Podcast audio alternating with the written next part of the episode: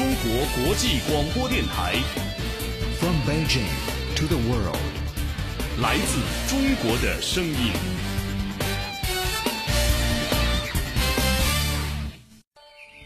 生活可以推理，历史一样旅行。收藏灵感，美丽心灵。轻阅读，独到之处，无处不流行。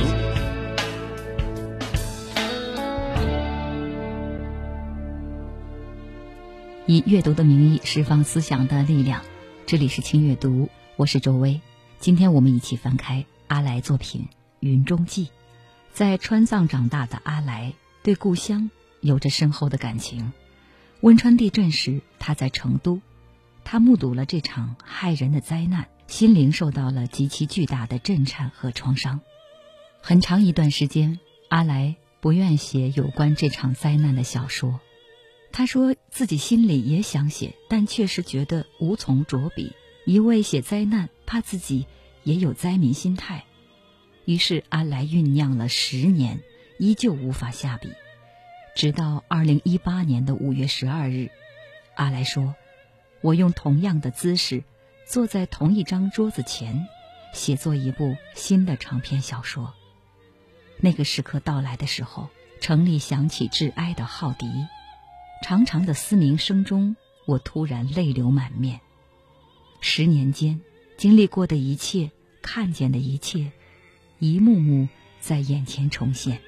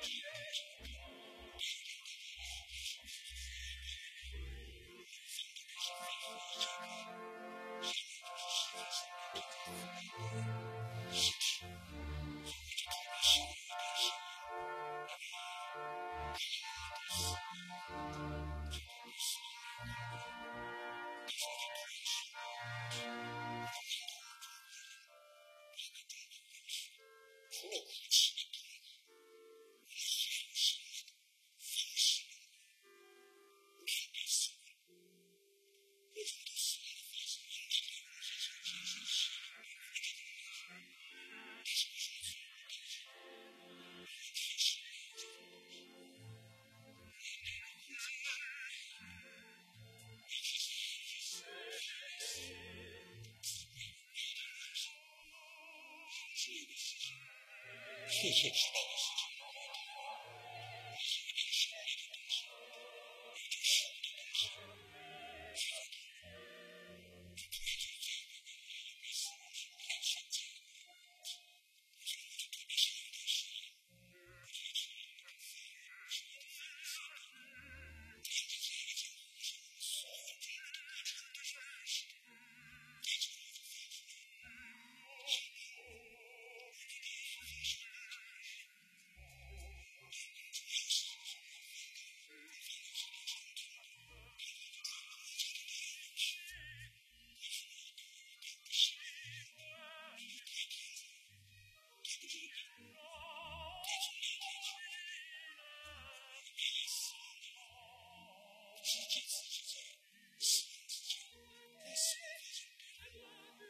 interesting.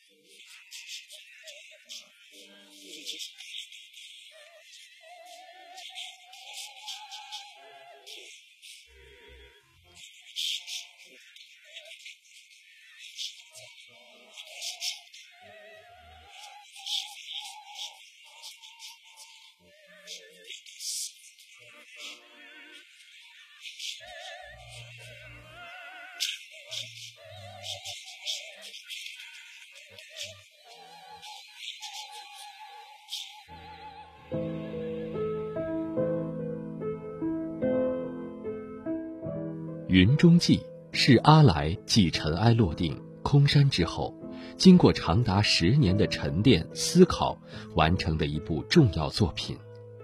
叙事流畅，情绪饱满，意涵丰富。这是一次体现文学的高贵与尊严的写作。一位为继承非物质文化遗产而被命名的祭司，一座遭遇地震、行将消失的村庄。一片山林、草地、河流和寄居其上的生灵，山外世界的活力和喧嚣，共同组成了交叉互感、有意义纷呈的多声部合唱。今日轻阅读，为听友呈现近二十位文学评论家对《云中记》的文学特质与艺术探索精彩而详细的解读，敬请收听。《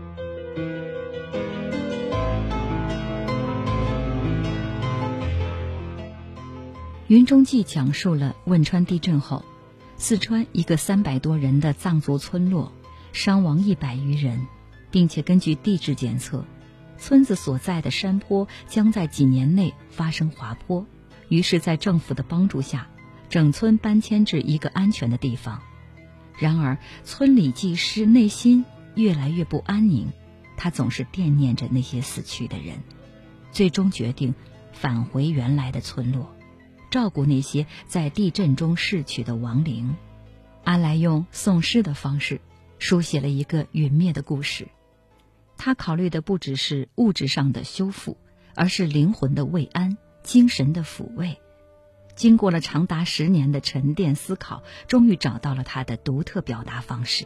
这是二零一九年五月二十八日，阿来在参加北京出版集团举办的长篇小说《云中记》研讨会上。对自己作品的一个深情剖析。那天研讨会现场有将近二十位当代著名的文学评论家，对《云中记》进行了热烈的研讨。评论家胡平认为，《云中记》的高贵之处，在于它是一种精神性的写作，和我们多见到的那种世俗性写作不大相同。他认为，文学有义务表达这种圣洁的、不食人间烟火的感情。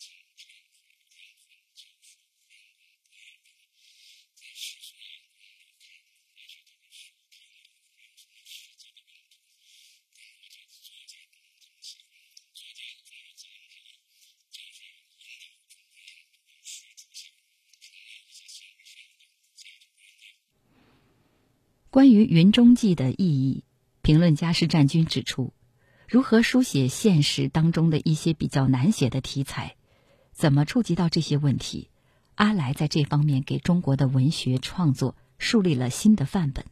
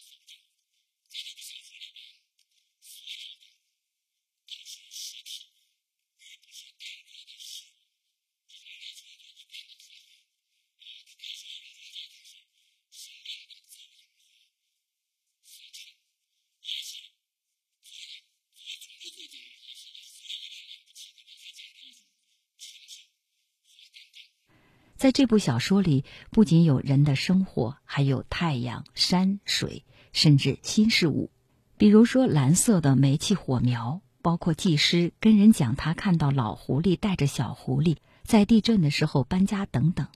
类似这样的描写，这是阿来创作非常重要的特点。轻阅读，独到之处，分享阅读的无限可能。评论家王春林说：“读《云中记》让他想到两部中国古典文学作品，一部是唐代诗人张若虚的《春江花月夜》。”另外一部是陈子昂的《登幽州台歌》，他认为长篇小说这种文体本身，决定了思想内涵的丰富性和多义性，而《云中记》的切入点很小，所以这是一个很有难度的写作。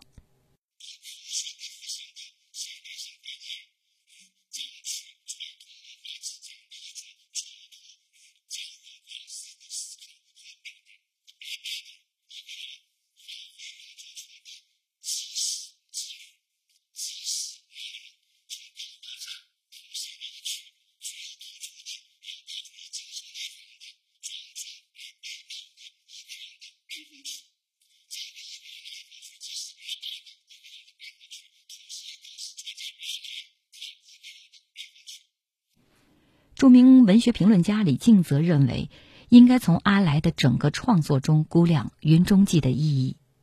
如果说尘埃落定是一个古老的世界，面临的是巨大的历史性变异，到了《云中记》，就是自然的灾变对这个世界进行了一次大规模的干预，这个干预是具有根本性意义的。李敬则坦言，《云中记》既是追忆，也是召唤。不管世界上有没有灵魂，人都是需要有一个行动去召唤那些已经逝去的东西。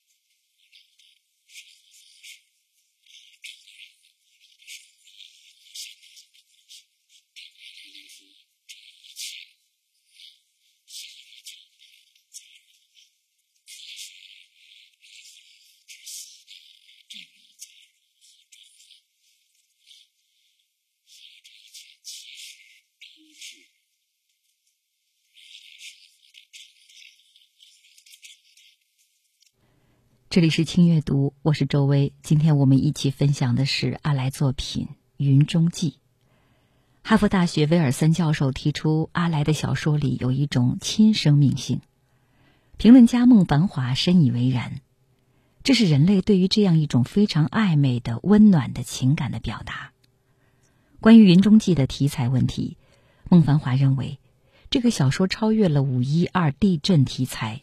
作家在书写生命的时候，要提供一个新的反省。这个新的反省就是小说里面要表达的东西。小说中时常会出现地方性的知识。孟繁华坦言，知识总是在特定的情景中生成并得到辩护，因此我们应该着眼如何形成知识的具体情景条件，这个很重要。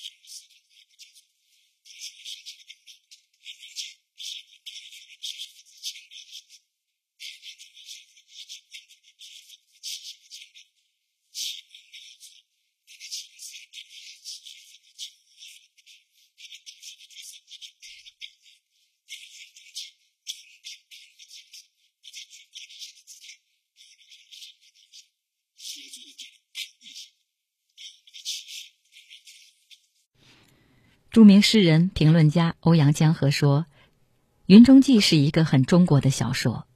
人在巨大的悲痛和灾难面前，会呈现一种失语的状态，而阿来却找到了这种语言，并且把它叙述了出来。这不是一般意义上的中文。阿来是一个记诗般的文学家，他把音乐的语言也放进了文学作品中。出于节奏的、呼吸的。”换气的和转调的需要，小说中有大量的重复，但是每个重复又有非常微妙的区分。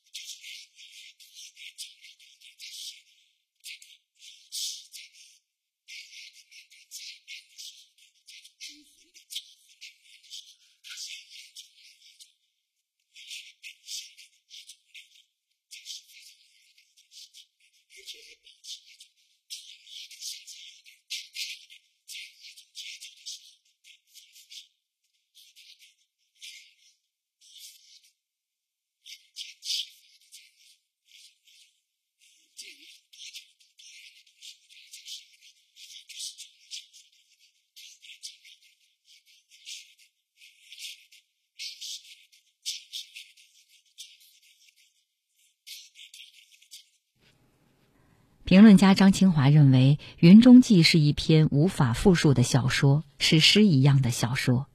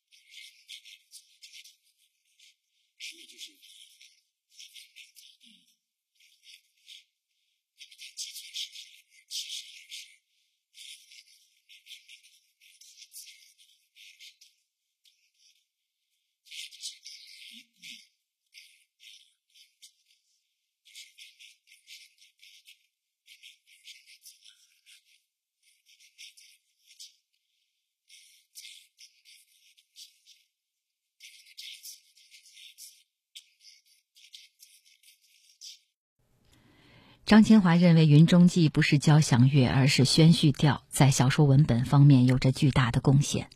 而评论家陈福敏认同了张清华的看法。同时，他也从另外一方面解读了《云中记》。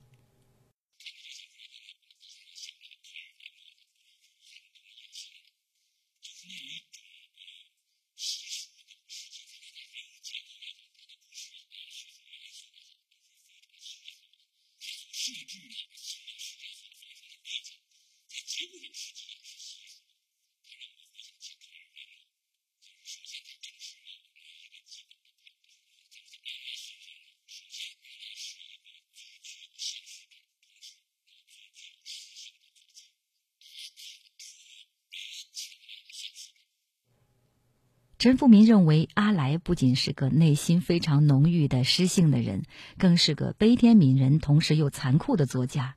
阿来用手术刀切开大地的结构，切开每个人心灵的结构。他从来不会替我们遮掩这个东西。生活可以推理，历史一样旅行。收藏灵感，美丽心灵。轻阅读，独到之处，无处不流行。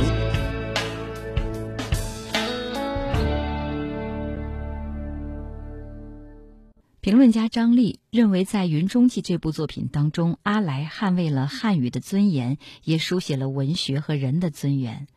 他觉得这个作品是中国当代文学非常重要的惊喜的收获。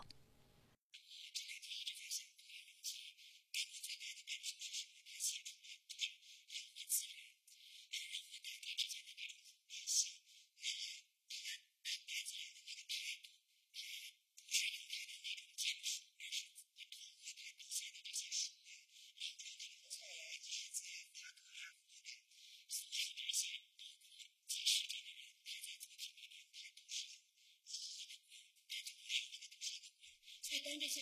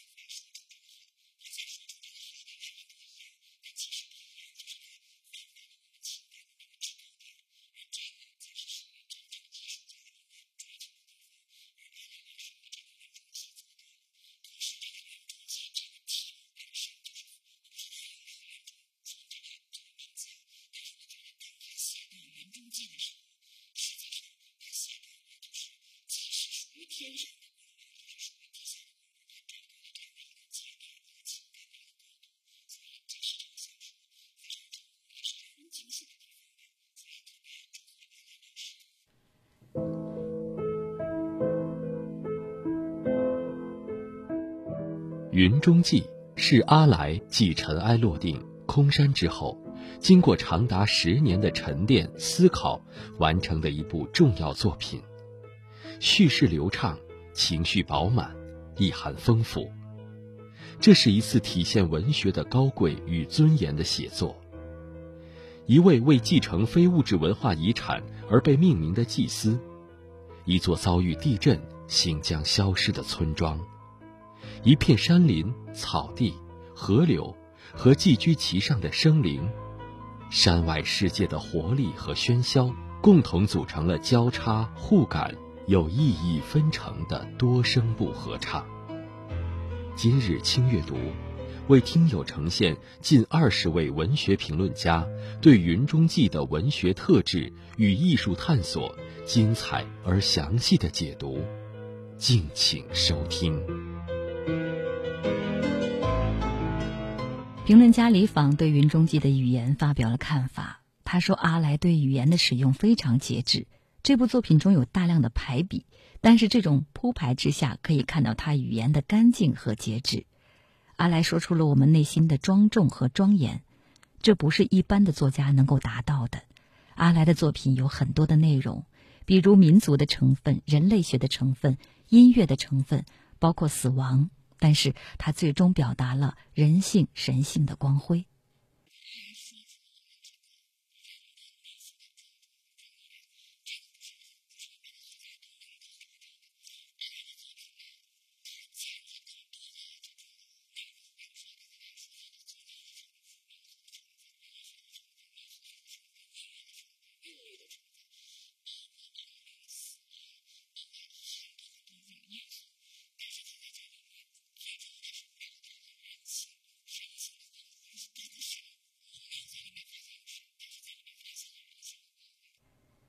评论家李云雷在读《云中记》时，想起了美国作家福克纳的《八月之光》。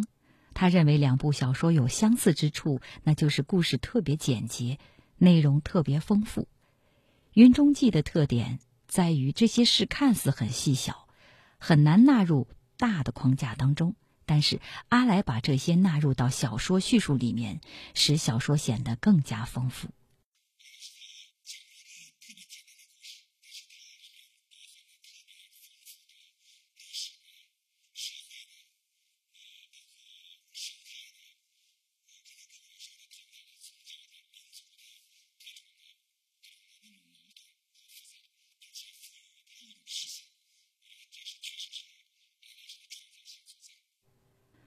评论家刘琼说：“《云中记》基本上是在民族和民俗有充分研究的基础上，从现实题材和现实主义风格上填补了阿来长篇小说创作的空白。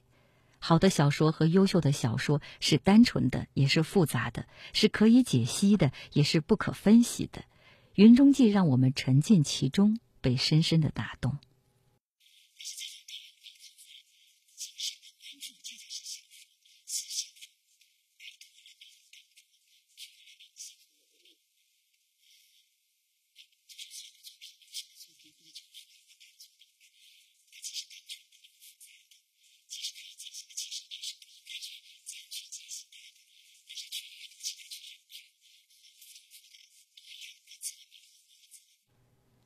评论家刘大仙认为，阿来用歌咏式的方法赋予《云中记》一种结构，用歌咏式的记忆结构来纪念、缅怀、祭奠那些死去的人。这个记忆的过程也是遗忘的过程。《云中记》的书写是为了告别。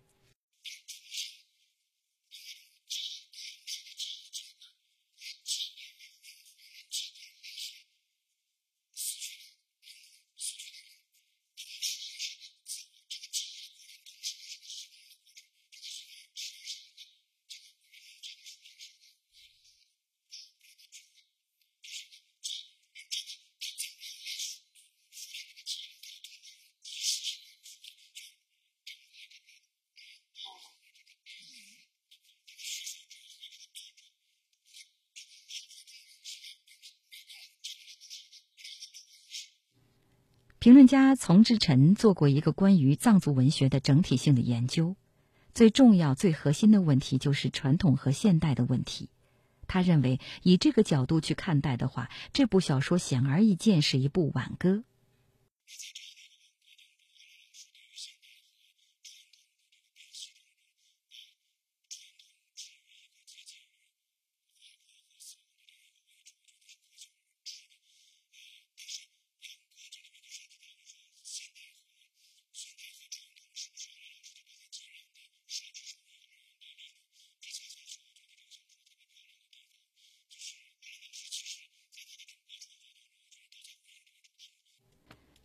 青年评论家岳文说：“读《云中记》时被深深的打动。他发现阿来坚守到现在，写了这么多年，好像依然创造一个孤绝的个人。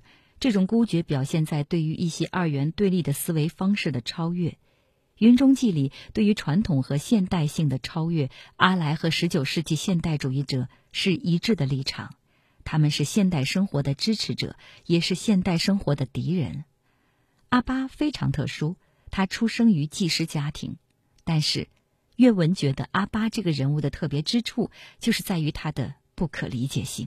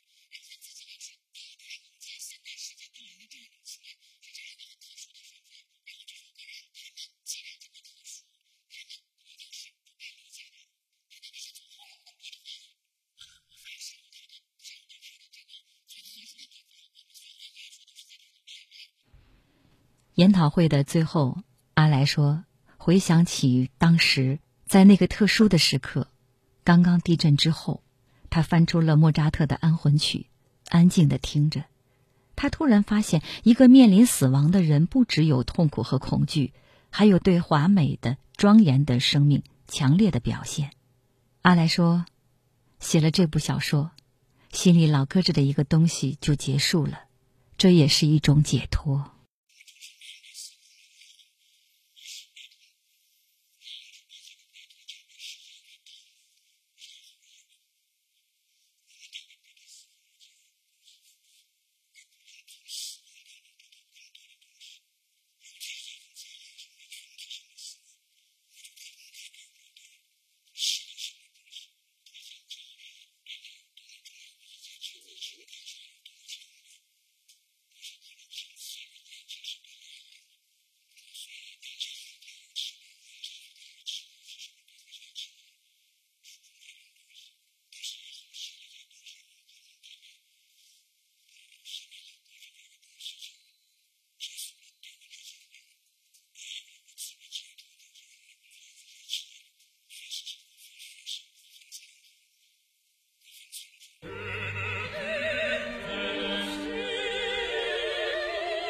今天的轻阅读就是这样。周薇希望能通过阿来的这部作品《云中记》，让我们感受到那些文字放射出的人性温暖的光芒。好，本期节目就是这样，我们下一期轻阅读再约，拜拜。